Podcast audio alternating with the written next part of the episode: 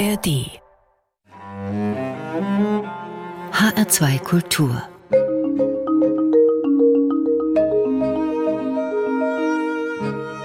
Doppelkopf Florian Valerius hat seinen eigenen Weg gefunden, Menschen zum Lesen zu bringen. Der heute 40-jährige Buchhändler rief 2016 seinen Instagram-Account literarischer Nerd ins Leben und war damit auch relativ schnell erfolgreich. Aktuell hat er eine Followerzahl von 29,4000. 2017 wurde er dafür mit dem ersten Buchblog Award ausgezeichnet und in diesem Jahr war Florian Valerius Mitglied in der Jury für den Deutschen Buchpreis, den Tonio Schachinger mit Echtzeitalter gewonnen hat. Hallo Herr Valerius, schön, dass Sie unser Gast im HR2 Doppelkopf sind. Danke für die Einladung. Sie haben mitentschieden, wer den Deutschen Buchpreis in diesem Jahr bekommen hat. Ist schon was ganz Besonderes. Wie war das denn für Sie?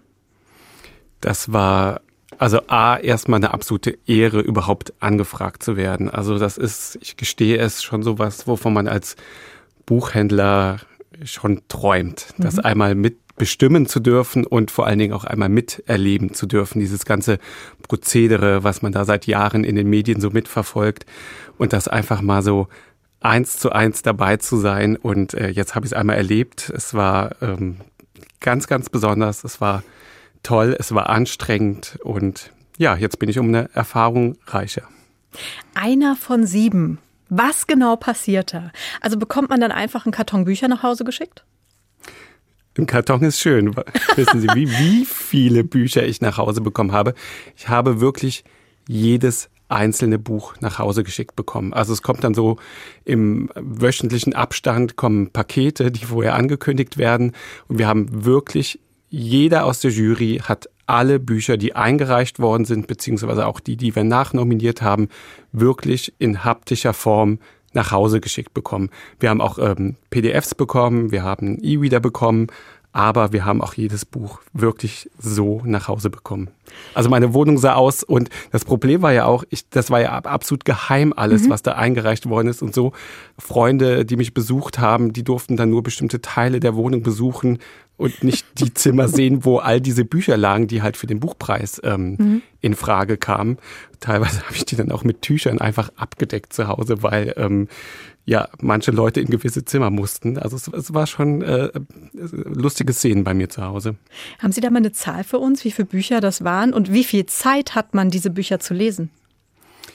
Also es waren, ich glaube, eingereicht 196 Bücher. Okay. In welcher Zeit? Dann in welcher Zeit? Also der harte Peak war dann so zwischen März bis Juli so viel darf ich immerhin verraten, in der Zeit musste der größte Teil der Arbeit erledigt sein. Und das war auch echt die Phase dieses Jahr, die mich so vollkommen, huh, also Privatleben war äh, nicht vorhanden mhm. in dieser Phase.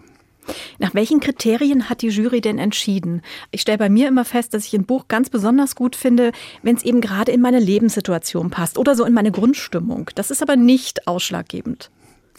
Nein, das ist nicht ausschlaggebend und äh, diese Frage stellt mir wirklich fast jeder, der mit mir über den Buchpreis spricht. Na klar. Und ich darf diese Frage leider nicht beantworten. Das habe ich schriftlich beim Deutschen Buchpreis so ähm, unterschrieben, dass ich gewisse Dinge nicht in der Öffentlichkeit sagen darf. Und dieses Mysterium wird also weiterhin ein Mysterium bleiben, sozusagen, mhm. nach welchen Kriterien man aussucht. Aber was ich auch noch sagen kann, ist, mir geht's auch oft so, ich bin so ein sehr stimmungsabhängiger mhm. Leser und das musste ich halt dieses Jahr wirklich komplett ausschalten. Und das war auch mit das Schwerste für mich, dass es dieses Jahr so extrem fremdbestimmt war, mein mhm. Lesen. Mhm. Also, dass ich so gar keine Wahl hatte, außer diese Bücher zu lesen, die ich lesen musste, die deutsche Literatur. Wir haben uns ja als Jury untereinander auch permanent ausgetauscht und wenn dann ein anderer aus der Jury dann schon mal eine tolle Entdeckung gemacht hat, wir haben dann auch immer Bewertungen ausgetauscht untereinander, dann war es dann schon so, dass man zwischendrin total angefixt war und sich natürlich auch auf Bücher aus dieser Auswahl gefreut hat.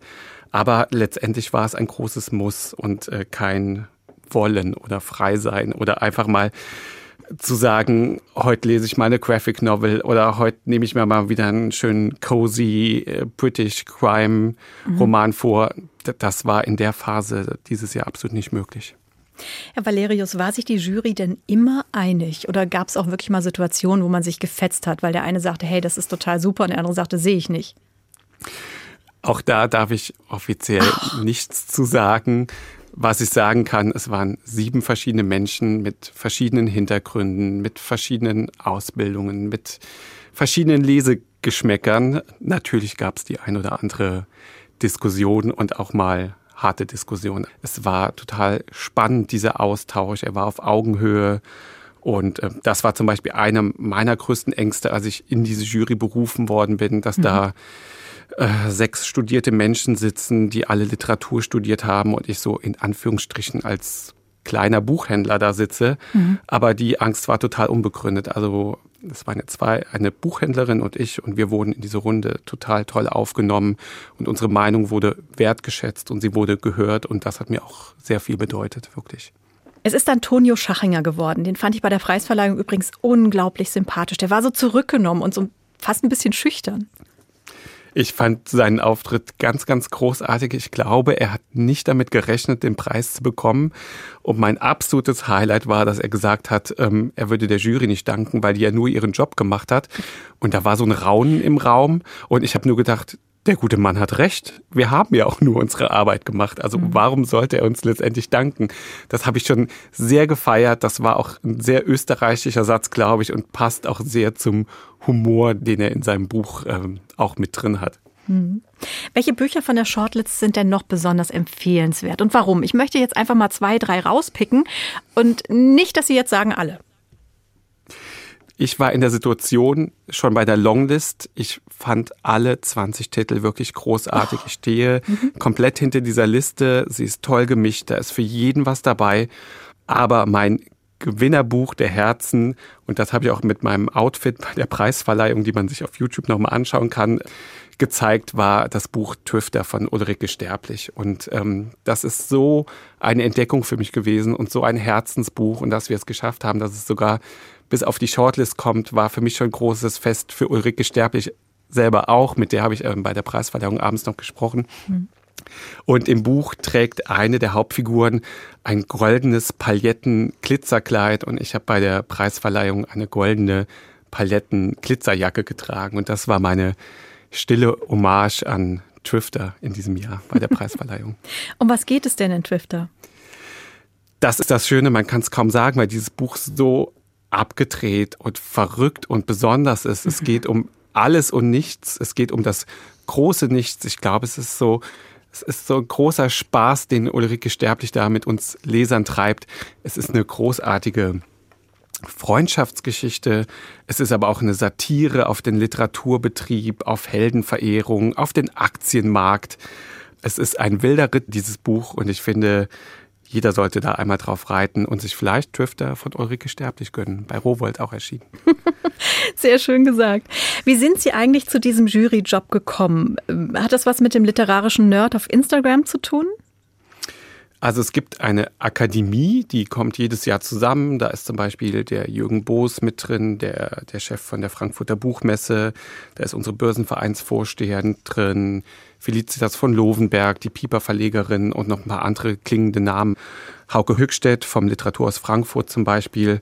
Und die wählen jedes Jahr aufs Neue aus, wen sie berufen für diese Jury. Also ich weiß es natürlich nicht. Ich denke, der literarische Nerd hat da auch eine Rolle gespielt und ähm, ich muss auch sagen, es war dieses Jahr für mich auch ganz besonders, das, soweit ich es durfte, auf dem Kanal auch zu begleiten und die Leute mit auf diese Reise zu nehmen. Und es war auch echt tolles Feedback, was ich bekommen habe, dass ganz viele das ganz toll fanden, so ein bisschen zumindest mit hinter die Kulissen blicken zu dürfen und diese und meinen Geisteszustand immer mal wieder äh, zu erleben, wie es mir geht, wie viel ich lese, wie ich zu den Büchern stehe. Ähm, das hat mir schon Spaß gemacht und hat, glaube ich, den Deutschen Buchpreis für viele ähm, nochmal so ein bisschen greifbarer und nahbarer auch gemacht. Haben Sie nach dem vielen Lesen nochmal eine kleine Pause gebraucht, um sich das nächste zu nehmen? Ja, es ist ganz extrem gerade. Also meine Traumvorstellung war so, dieses Lesen hört auf und dann lese ich endlich all die Bücher, auf die ich mich so im Laufe des Jahres schon gefreut habe. So, es kam ein neuer John Irving, da konnte ich kaum drauf warten. Und jetzt ist es irgendwie so, ich habe echt gerade so, so, so ein Loch, so, so, so eine Leseflaute, wie man sagt. Mhm. Einfach weil es war so viel dieses Jahr und was mein Gehirn da, glaube ich, auch einfach geleistet hat an, an diesem Pensum, das merke ich jetzt einfach, das straft gerade. Und über Buchtipps und die Liebe zu Büchern und natürlich über den Nutzen von Social Media sprechen wir gleich. Aber jetzt darf ich Ihnen erstmal einen Musikwunsch erfüllen. Was darf es denn sein? Ich wünsche mir als erstes von Harry Styles Golden. treffen Sie genau meinen Geschmack. Warum dieser Titel? Da muss ich so ein ganz kleines bisschen ausholen. Also einerseits, ähm, ich habe vor drei Jahren die Buchhandlung gewechselt, also bin ja jetzt in der Buchhandlung Gegenlicht. Und meine fantastische Chefin hat von Anfang an zu mir gesagt, ich persönlich, ich würde sie so an Harry Styles erinnern, so wegen meinem Style und keine Ahnung, weil ihre beiden ähm, Patenkinder sind große Fans. Mhm. Daraufhin habe ich mich erstmal mit Harry Styles beschäftigt, weil klar, der hat existiert, aber ich habe seine Musik nie gehört und habe gemerkt, wie toll ich diese Musik finde und wie toll ich diesen Menschen finde. Also das, was er alles macht, wofür er steht, dass er ähm, die Fingernägel lackiert hat. Das mache ich nämlich auch gerne. Und Harry Styles hat mich dazu ähm, animiert, Perlenkette zu tragen. Und das finde ich ganz toll, dass ich mit 40 noch so inspiriert werde von, von, einem, von einem Künstler. Um nochmal jetzt den Kreis zum Buchpreis zu schlagen. Ich hatte mir dieses Jahr, das war eine der wenigen Vergnügen, die ich mir gegönnt hat. Ich bin äh, nach Frankfurt gefahren und habe Harry Styles live gesehen und das war echt in der krassesten Phase, wo so Abgabe für alle Bewertungen eigentlich waren. Mhm. Und ich bin mit meiner Schwester zwei Tage in Frankfurt gewesen. Ich habe kein Buch angefasst. Wir sind zum Konzert gegangen. Wir hatten ganz, ganz tolle Karten. Wir waren ganz nah dran. Und die Show hat er eben eröffnet mit Golden. Und deswegen dachte ich, wäre Golden die perfekte Wahl für dieses Gespräch. Für die Eröffnung, für die Eröffnung der Show? für die Eröffnung der Show und um es mit den HörerInnen zu teilen, diesen tollen Song.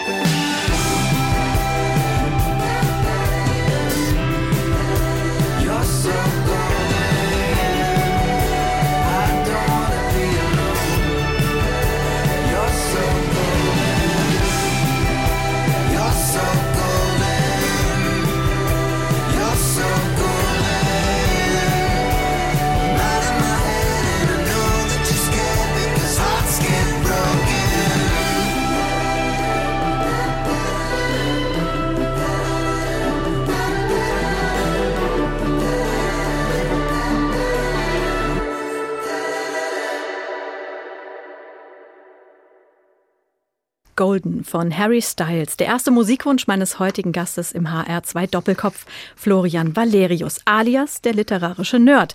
So heißt er auf Instagram. Hier zeigt er seinen Followern den schnellen Weg zum guten Buch.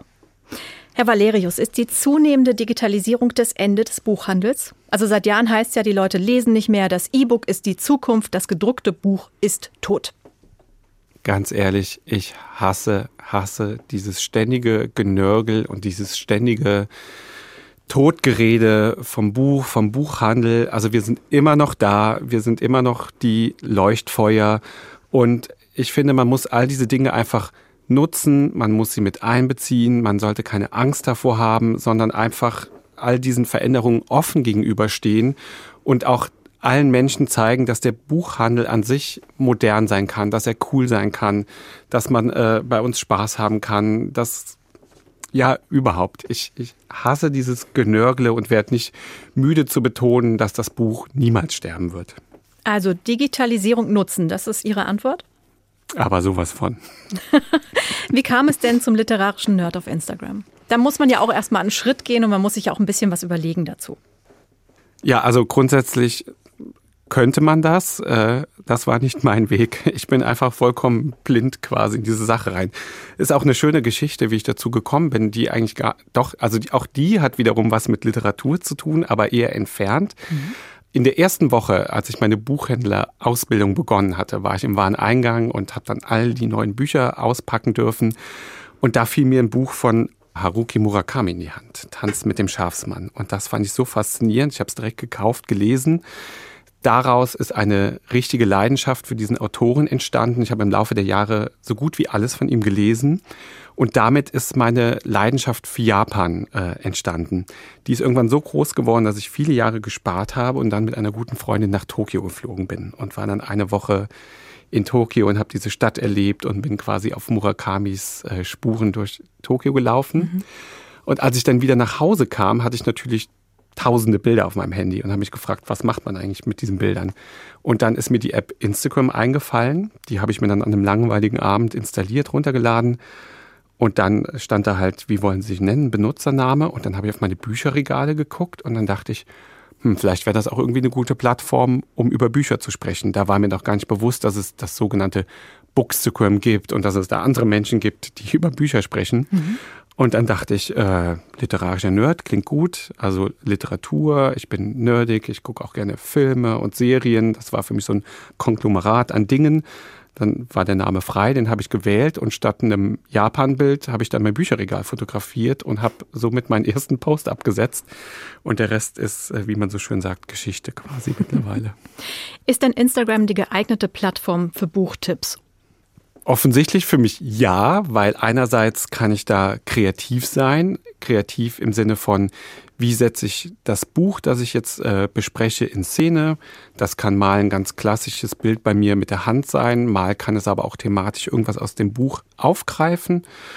Das ist die eine Sache, die mir großen Spaß daran macht. Und die andere ist einfach, es gibt nur eine gewisse Textlänge bei Instagram, die man nutzen kann.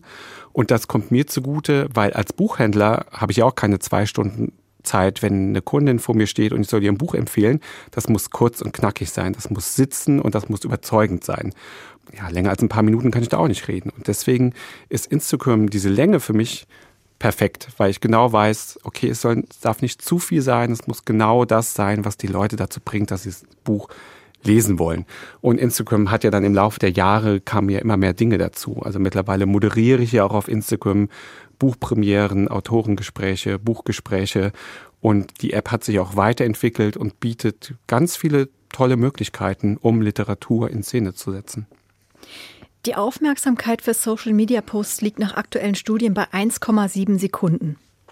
Wie oh kann man jemanden so schnell begeistern, der einfach nur durchscrollt?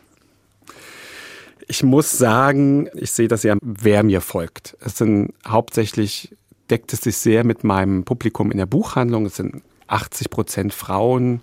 Der größte Teil davon ist zwischen 35 und 55.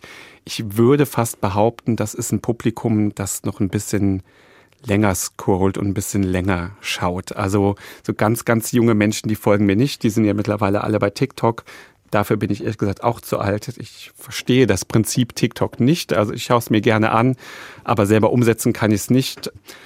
Ich, ich habe mein Zielpublikum bei Instagram und die, die catch ich erst mit einem schönen Bild und dann lesen die auch oft oder meistens meine Texte. Also die haben eine längere Aufmerksamkeitsspanne. Ich denke schon, ja. ja, TikTok, das wurde äh, als BookTok quasi auf der Buchmesse richtig mhm. gehypt.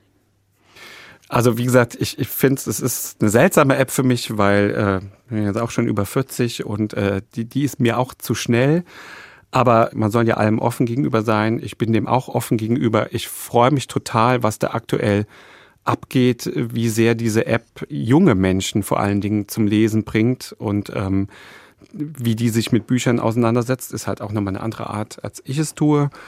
Aber ich glaube auch einfach, die Medien haben dieses Mal verstanden, dass es wirklich Menschen auch zum Lesen bringt. Bei Instagram war es viele Jahre so, dass ich da sehr kämpfen musste, um, um akzeptiert zu werden oder dass die Menschen das ernst nehmen. Und bei TikTok, BookTok sind die Menschen dieses Mal ein bisschen schneller auf den Dreh gekommen, dass da was passiert, was die Buchbranche schon so ein bisschen verändert und anstößt und auch weiterbringen kann. Mhm. Kommen wir nochmal auf den regulären Buchhandel zurück. Also es fällt auf, dass die großen Ketten, dass es die überall noch gibt. Aber die kleinen Buchläden, die machen nach und nach zu. Wo liegt denn die Zukunft für den Buchhandel? Also gerade für die kleinen Buchläden? Ich glaube, viele Buchhandlungen machen einfach zu, weil die Besitzer in Rente gehen und man findet kaum noch Nachfolger. Und das ist so eine Sache, an der wir arbeiten müssen, den Nachwuchs uns äh, ein bisschen besser ranzuziehen. Das ist kein Geheimnis, in der Buchbranche sind die Verdienste gering, sage ich mal. Mhm. Ich glaube, in der ersten Woche meiner Ausbildung wurde mir auch gesagt, Buchhändler werden nur Dummköpfe oder Idealisten. Es ist auch ein bisschen so und es gilt für die ganze Branche so. Und das sind viele Gespräche, die ich auch gerade in den letzten Jahren geführt habe es wird einfach zu schlecht bezahlt. Und ähm, wir müssen einfach als Branche danach schauen, dass der Nachwuchs A überhaupt noch zu uns kommt und B, dass er bei uns bleibt. Und dass wir auch gerade so die kleinen Buchhandlungen am Leben halten, weil ich arbeite in so einer kleinen Buchhandlung und ich merke jeden Tag, wie groß die Wertschätzung gerade auch für diese kleinen unabhängigen Läden sind und wie sehr die Leute das wollen und brauchen und haben möchten diese kleinen Buchläden, die so ein bisschen was Antiquarisches haben, die ein bisschen süß mhm. eingerichtet sind. Vielleicht kann man da auch noch einen Tee trinken oder so. Ähm, davon gibt es in den USA ziemlich viele. Wäre das ein Konzept für hier? Ich glaube, es wird immer mehr so. Ich durfte ja die USA bereisen. Und das war vor Corona, die Erfahrung, die ich da gemacht habe, dass da viele große Ketten wieder so auf dem Rückzug ein bisschen waren und dass die kleinen wieder am Kommen waren. Wobei ich auch dazu sagen muss, in Amerika hatten auch diese kleinen Buchhandlungen, die gingen fast schon so ein bisschen wie bei uns auch in äh, Volkshochschulkursrichtung. Also die mhm. haben so viele Angebote, die die ihren Kundinnen liefern. Also angefangen, die haben wirklich kulturelle Reisen nach Europa gemacht, auf literarischen Spuren. Die haben Lesekreise angeboten, die haben Schreibworkshops angeboten. Also das sind in Amerika mittlerweile richtige kulturelle Begegnungsorte auch. Also so, so, so habe ich es wahrgenommen. Und vielleicht ist das einfach noch ein Schritt, den wir in Deutschland jetzt auch demnächst gehen müssen. Was ist denn so schön an der Buchbranche? Ja, das ist eine gute Frage. Das ist einmal Blut geleckt und man will sie, glaube ich, nie wieder verlassen. Also es ist wirklich, es ist ein, so ein individueller Haufen einfach es ist einfach so eine Branche, die ständig und permanent im Wandel ist. Es ist eine Branche, die so viel erlebt und wenn, wenn, wenn neue Hypes entstehen, wenn neue Bestseller entstehen, mit, mit denen man nie gerechnet hätte, kann ich auch hier gerade kurz unter uns gestehen. Ich war zum Beispiel einer der Buchhändler in Deutschland, der gesagt hat, als Fifty Shades of Grey damals erschienen ist, habe ich zu meinem Vertreter gesagt, ich möchte das nicht in meiner Buchhandlung haben, Entschuldigung. Und naja, ich wurde Lügen gestraft. Also irgendwann hatte ich es natürlich auch stapelweise da liegen, weil alle es haben wollten. Das ist manchmal so ein bisschen wie Lotto spielen, die Buchbranche. Also jeder ist immer auf der Suche nach dem neuen großen Ding und was es dann letztendlich wird. Irgendwie, wir können es einfach nicht beeinflussen. Und das ist so spannend und macht den Beruf so abwechslungsreich und man kann so viel entdecken. Man hat so viel menschlichen Kontakt, was oft anstrengend sein kann, aber sehr oft auch einfach ganz, ganz toll ist. Wenn wir jetzt mal ein bisschen weiter zurückgehen, was glauben Sie, woher kommt Ihre Bibliophilie? Ja, auch da habe ich eher auch so eine spezielle Karriere hingelegt, weil ich komme eher aus einem prekären Milieu. Ich war der Erste in der Familie, der ein Abitur gemacht hat. Wir hatten eigentlich nie Bücher zu Hause. Das kam bei mir, das war so intrinsisch aus mir selbst. Ich bin mhm. schon immer gerne irgendwie in Buchhandlungen gegangen und habe gestöbert. Mir fehlt der klassische Jugendliteraturkanon, den habe ich irgendwie komplett übersprungen. Ich habe mit den lustigen Taschenbüchern angefangen. Die habe ich so mit 14, 13, 12 gelesen und geliebt. Genau, also ein richtiger Einstiegsklassiker. Und die haben mir Lust auf mehr gemacht. Und dann ähm, war es bei mir, wie auch bei so vielen, wie ich in den letzten Jahren gelernt habe, auch Stephen King, die Ein Einstiegsdroge. Ich wollte was Spannendes, was Gruseliges. Und dann weiß ich noch, habe ich irgendwann zu Weihnachten äh, im Morgengrauen die Kurzgeschichtensammlung geschenkt bekommen ja. und Friedhof der Kuscheltiere. Oh Gott, und dann, ja. und dann begann meine Stephen King-Leidenschaft. Also ich habe dann auch fast alles in den Jahren, damals diese klassischen Heine-Bücher, wo immer diese Figuren mit den leuchtenden Augen drauf waren, die habe ich alle aufgefressen. Und ja, dann hat sich so langsam meine Lust für Literatur daraus entwickelt. Dann habe ich auch Deutsch-Leistungskurs gewählt, habe mit großem Vergnügen alle Schullektüren gelesen. Ja, aber ich finde das immer ganz schön, gerade wenn Kundinnen kommen und sagen, oh, ich habe einen Sohn zu Hause, der, der liest nicht gerne. Ich finde, man sollte da nie jemanden unter Druck setzen. Und dann kann ich auch immer sagen, hören Sie, bei mir hat es auch erst ganz, ganz spät angefangen. Also ganz entspannt an die Sache rangehen und wenn Sie wollen, dann werden Sie auch irgendwann zum Buch greifen. Florian Valerius hat uns gerade von seiner Einstiegsdroge erzählt, den lustigen Taschenbüchern und Stephen King. Unser Gast im HR2 Doppelkopf heute. Zeit für einen weiteren Musikwunsch. Das nächste Lied ist ein ganz besonderes Herzenslied von mir und das ist der Song Step von Vampire Weekend. Es gibt ja so Musik, die einen immer wieder in bestimmte Situationen katapultiert. Gibt es sowas bei Step? Es ist so witzig, dass wir das vorher ja nicht abgesprochen haben, aber diese Formulierung passt so perfekt dazu, warum ich genau diesen Song ausgewählt habe. Vor Corona, ich habe ein Stipendium bekommen, um nach Amerika zu reisen von Bookselling Without Borders und den Verlegertagen. Dort durfte ich ähm, so eine große Indie-Buchhandlung Convention besuchen in Baltimore. Ich durfte nach Washington, dort habe ich in der Buchhandlung mitgearbeitet und durfte die ähm, BuchhändlerInnen vor Ort kennenlernen. Was ich mir gegönnt habe, war, weil es quasi in einer Linie liegt, dass ich in New York gestartet bin mit meiner Reise. Und jetzt kommt der Song Step ins Spiel. Das Video dazu, liebe ZuhörerInnen, bitte schaut euch auch dieses Video an. Es ist komplett in Schwarz-Weiß und zeigt nur Szenen von New York. Und bevor ich mich dann auf diese Reise aufgemacht habe, habe ich diesen Song gehört und habe dieses Video hoch und runter gespielt, weil ich natürlich, ich war so aufgeregt, so eine große Reise, die ich alleine bestritten habe. Ich bin bei einer Vorangst mir echt in die Hose gemacht. und während ich dann drei Tage lang zu Fuß durch New York gelaufen bin und ich habe wirklich nichts anderes gemacht, außer diese Stadt zu Fuß zu entdecken. Es hat geschneit, es waren minus 15 Grad, meine Schuhe waren kaputt danach, habe ich permanent diesen Song in den Ohren gehabt und bin durch die Straßenschluchten von New York gelaufen man kann sich dann vielleicht vorstellen, ich bin dann zurückgeflogen und da waren schon erste Corona-Warnungen und dann kam Corona und dann kam der Lockdown und wir mussten alle zu Hause bleiben, wir konnten nichts machen, wir konnten nicht mehr reisen. Und mein Entfliehen in Gedanken war, ich habe mir danach auch immer wieder diesen Videoclip zu Hause angeguckt und bin im Kopf nochmal durch diese, diese Reise gegangen, die echt noch, also sowieso total bereichernd war, was die Buchbranche angeht, aber auch nochmal so toll war, dass ich vor dieser krassen Zeit nochmal die Chance hatte, so eine tolle Reise zu machen.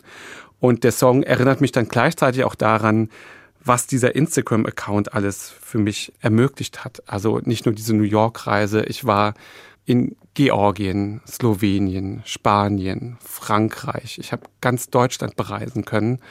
Und das ist für mich auch so eine absolute Ehre. Und ich bin immer noch so ungläubig, dass mir das alles passiert und dass ich das alles erleben darf und durfte, ähm, das ist schon ganz toll. Every time I see you in the world, you always step to my girl.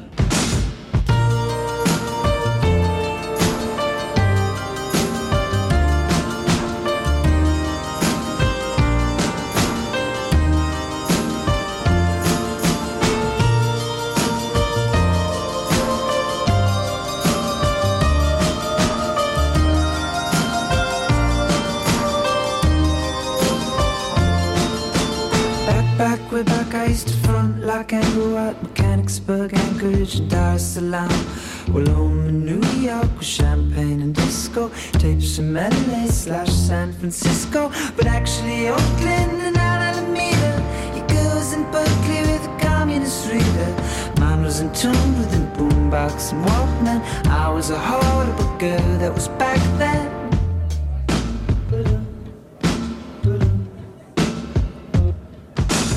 You always step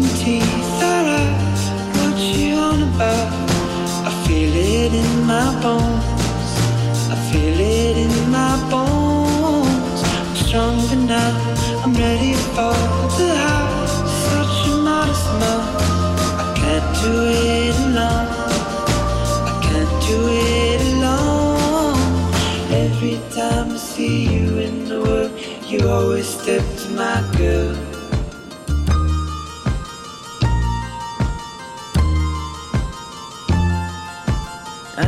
Told me that their was better. She's richer than creases, she's tougher than leather. I just ignored all the tales of a past life. Stale conversation deserves but a bread knife. And punks who would laugh when they saw us together. Well, they didn't know how to dress for the weather. I could still see them there huddled on Astor.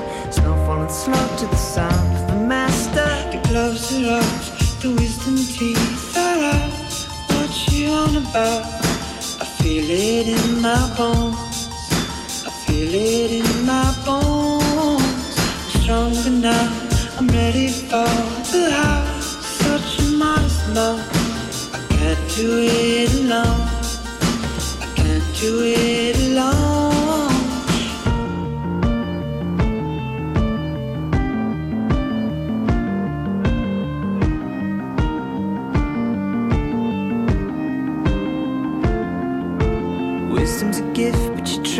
For youth. ages is an honor, it's still not the truth. We saw the stars and they hid from the world. You cursed the sun when it stepped to your girl. Maybe she's gone and I can't resurrect her. The truth is, she doesn't need me to protect her. We know the true death, the true way of our flesh. Everyone's dying, girl, you're not old yet. Gloves are off, the wisdom teeth my bones. I feel it in my bones. I'm stronger now. I'm ready for the house. Such a modest mouth. I can't do it alone. I can't do it alone. Gloves are off. The wisdom teeth are out. What you on about? I feel it in my bones. I feel it in my bones. I'm stronger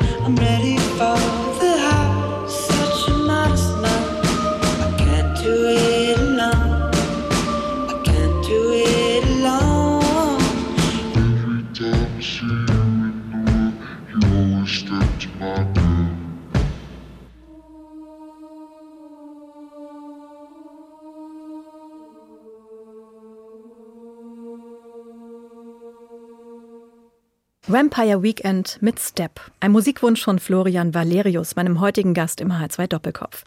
Er ist Buchhändler, Bookstagrammer und saß in diesem Jahr in der Jury des Deutschen Buchpreises. Die Krönung des Buchhändlerlebens, sagt Valerius.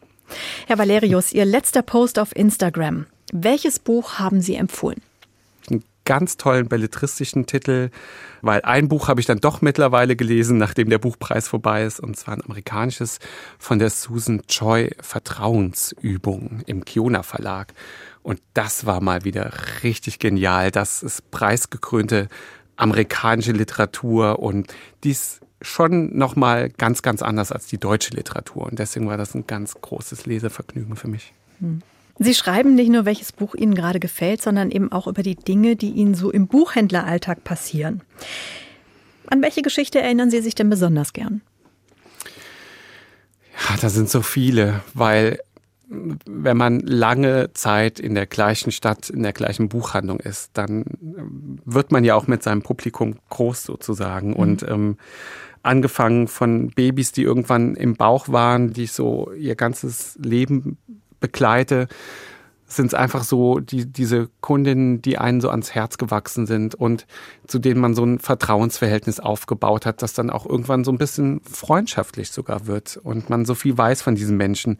Und ich finde es dann immer also total krass, wenn wenn Familienmitglieder dann von irgendwoher extra in die Buchhandlung kommen und dann sagen, meine Mutter liebt die Empfehlung von Ihnen, die hat jetzt Geburtstag oder es ist bald Weihnachten und ich bin jetzt extra gekommen, damit Sie mich beraten, mhm. damit ich ein tolles Buch für meine Mutter bekomme. Und also das sind so Momente, da wird mir echt warm ums Herz. Also dass, dass man da so einen Ruf hat und dass dann wirklich die Menschen so ein Vertrauen zu mir und meinen Empfehlungen haben, das macht mich schon ein bisschen stolz und, und glücklich, ehrlich gesagt. Wie empfehlen Sie denn Bücher? Angenommen, ich käme jetzt morgen zu Ihnen in die Buchhandlung. Da stehe ich und sage, ich hätte gerne was zu lesen. Mhm. Ja, dann muss man so ein bisschen natürlich geschickt und taktisch vorgehen und die richtigen Fragen stellen. Und die allererste Frage ist natürlich, worauf haben Sie denn Lust? Und dann kommt, muss ich das ja so ein bisschen genauer einkreisen und dann frage ich meistens, was denn so entweder drei Lieblingsbücher sind oder welches Buch als letztes gelesen worden ist und das ähm, der Person gut gefallen hat, damit ich einfach so eine Richtung habe. Und dann beginnt so meine Sherlock Holmes Arbeit. Das ist, das ist mir halt auch wirklich immer total wichtig und das liebe ich so an dem Job, für jede Person, die vor mir steht, das richtige Buch zu finden. Gut, also ich mag Krimis, ich mag aber auch historische Romane. Das letzte Buch, das ich gelesen habe, beziehungsweise gerade dran bin, ist von Frau Kügler. Ich schwimme nicht mehr mit den Krokodilen und ich hätte es gerne kurz und knackig. Also nicht ja, über 300 Seiten.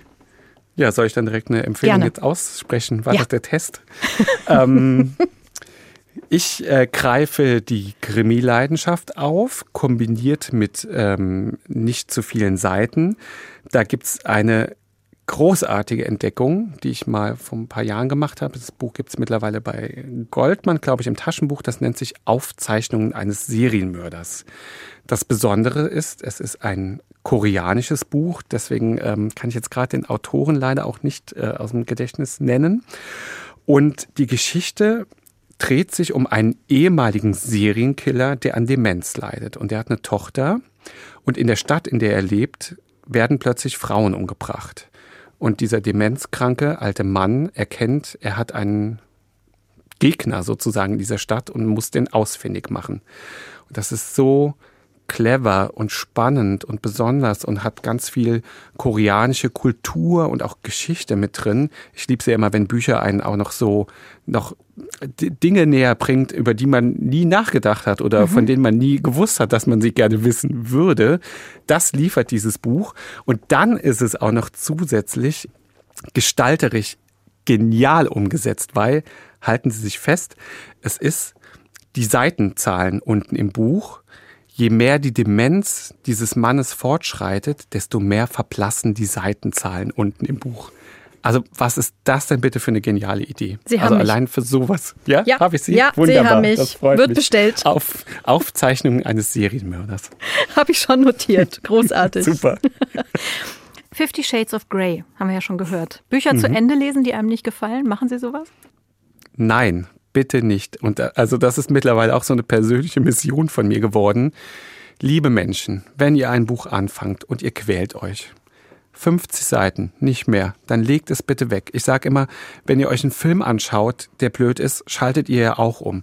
Und ja, ich verstehe, natürlich bezahlt man Geld für ein Buch, aber nicht jedes Buch passt zum jeweiligen Moment. Mein schönstes Beispiel dafür ist immer Im Rausch der Stille. Ein ganz besonderes Buch. Ich wusste, ich werde es lieben und ich will es lesen.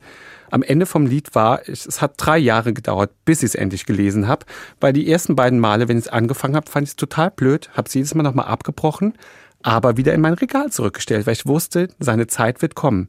Beim dritten Anlauf in einer Nacht aufgefressen und geliebt. Also ich sage immer, jedes Buch hat seine Zeit und sobald ihr euch anfangt zu quälen, dann lasst es doch einfach. Das Leben ist zu kurz für schlechte Bücher. Nehmt ein anderes. Ja, aber eines meiner Lieblingsbücher, Staub zu Staub von Felix Weber, das fängt erst nach 150 Seiten an gut zu werden. Und das hat den Golden mhm. Strop bekommen. Und das, genau dieser Preis hat mich bei der Stange gehalten. Und es hat sich gelohnt. Lesen Sie es. Staub zu Staub. Danke für den Tipp, weil das kannte ich bisher noch nicht. Und es ist immer selten, dass ich irgendein Buch nicht kenne. Ja, aber durch die ersten 150 Seiten, das ist hart, sage ich Ihnen. Ja, es ist, es ist manchmal so, aber ich glaube, man spürt doch dann schon innerlich, dass es was ist oder dass, dass es was wird, oder? Aber es gibt halt auch einfach andere Bücher, da merkt man einfach ganz schnell, dass es nichts, nichts wird. Das stimmt. Lesen Sie ein Buch ein zweites oder ein drittes Mal? Und wenn ja, warum? Ich wünschte manchmal, ich hätte die Zeit dazu. Es gibt ähm, nur eine einzige Buchreihe in meinem Leben, die ich ein zweites Mal gelesen habe, weil sie mir so viel bedeutet und weil ich sie so sehr liebe. Und das sind die ähm, Stadtgeschichten von Amistad Maupin. Die habe ich ein zweites Mal gelesen. Und ansonsten ähm, warte ich vielleicht irgendwie auf die Rente und ähm, die ganz besonderen Bücher, die bei mir zu Hause bleiben dürfen. Vielleicht werde ich dann da auch nochmal ein zweites lesen. Wobei ich habe so viele ungelesene Bücher zu Hause. Ich könnte morgen in Rente gehen und müsste nie wieder ein neues Buch kaufen. Anderes Thema. Aber ähm, leider fehlt mir die Zeit dafür, Bücher ein zweites Mal zu lesen. Jetzt brauchen wir natürlich noch die ultimativen Buchtipps von Ihnen. Gerne. Ja. Da ähm, gibt es zwei ganz besondere Herzenstitel für mich. Das ist einmal Johanna Seebauer mit Ningshof bei Dumont erschienen. Das ist, Leute, kauft es einfach all euren Liebsten zu Weihnachten. Es ist ein Buch für diese schrecklichen Zeiten, die wir gerade haben. Ich finde, Lesen ist ja oft auch einfach mal Eskapismus. Also einfach äh, Flucht. Und Ningshof entführt euch in einen kleinen Ort in Österreich, wo die Uhren im wahrsten Sinne des Wortes noch etwas anders ticken. Es ist so schön in diesem Ort. Man will dort einfach als Leserin irgendwann auch einfach hinziehen. Man will all diese Menschen kennen und auch lieben lernen. Und ähm, das ist für mich, das habe ich dieses Jahr im Freibad gelesen, an zwei Nachmittagen. Ich habe mich verliebt und ähm, das Schöne ist, es ist ein leichtes Buch, aber es ist kein seichtes Buch. Und das ist mir immer sehr, sehr wichtig, dass man ein gutes, tolles, erfüllendes Leseerlebnis hat, aber jetzt nicht so auf so einem ganz blöden Niveau. Also das Buch hat, hat Anspruch, es hat tolle Themen, das Erinnern, das Leben, Emanzipation, da kommt ganz viel drin vor, aber es ist sehr leicht, wenn ich es so formulieren darf, konsumierbar. Mhm.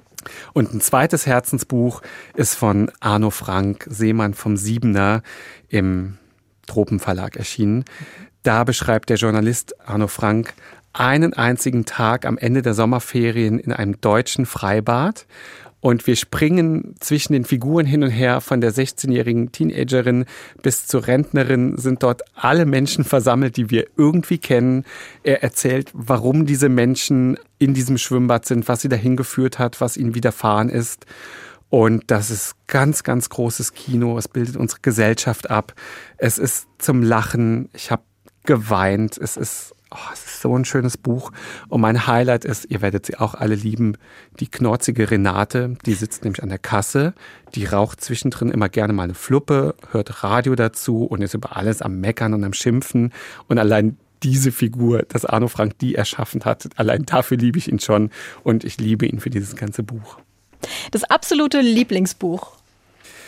Da könnte ich jetzt einige nennen. Es gibt so meine, meine heilige Dreifaltigkeit. Das ist ähm, alles von Murakami, alles von Thomas mhm. Klawitsch und alles von Sibylle Berg. Aber mein eigentliches absolutes Lieblingsbuch, das auch gleichzeitig für jedes Alter passt, ist Lewis Carroll und Alice im Wunderland. Und da bin ich ein richtiger Nerd. Ich habe mittlerweile 70 oder 80 verschiedene Ausgaben Nein. zu Hause. In jedem, in jedem Land, in dem ich war, äh, ist der erste Weg in die Buchhandlung, um mir in der jeweiligen Landessprache eine Alice-Ausgabe zu kaufen. Ich habe mittlerweile sogar aus Tokio habe ich mir eine mitgebracht. Und ähm, ich liebe dieses Buch. Es ist so fantasievoll, befruchtend, es ist witzig, es ist bitterböse. Es ist aber auch zum Vorlesen für die Kinder geeignet, aber so richtig genießen kann man es, glaube ich, auch erst als Erwachsener, mhm. wenn man all die, all diese, dieses Viktorianische, was Lewis Carroll da auf die Schippe nimmt in diesem Buch, so durchlesen kann. Diese verrückten Figuren und auch die Fortsetzung Alice hinter den Spiegeln, die übrigens sehr viel düsterer und sehr viel erwachsener mhm. ist und auch viel melancholischer ist, weil es da so ums, um das Vergehen der Zeit geht und ums Älterwerden. Und ich liebe dieses Buch einfach, weil alle diese, diese 70 Ausgaben, die ich zu Hause habe, alle sind von einem anderen Künstler, einer anderen Künstlerin illustriert, wie sehr dieses Buch seit so vielen Jahren die Menschheit fasziniert und nicht loslässt offensichtlich. Und jede Ausgabe ist, ist anders und setzt dieses Buch anders um oder illustriert es anders. Und das finde ich total faszinierend und großartig. Ich finde es jetzt auch sehr faszinierend, habe ich noch nie drüber nachgedacht. Ja. Im Bereich muss man in seinem Leben unbedingt gelesen haben. Ich halte leider nichts von dieser Frage, weil ich finde, man muss gar nichts. Also ich hasse es auch, wenn man sagt, das muss man gelesen haben, das sollte man gelesen haben oder man Wissen Sie, ich bin so, ich finde, jeder soll das lesen, was er lesen möchte und seine Zeit damit verbringen. Und die, die nur Rosamunde Pilcher lesen, finde ich genauso toll wie die, die nur Kehlmann lesen. Und aber zu sagen, man muss das und das in seinem Leben gelesen haben, da kann ich, kann und will ich keine Antwort drauf geben, weil ich finde, jeder soll das lesen, was er will. Ich möchte niemandem was vorschreiben. Sagt Florian Valerius. Und damit sind wir schon fast am Ende unseres Doppelkopfes. Einen Musikwunsch hätte ich noch.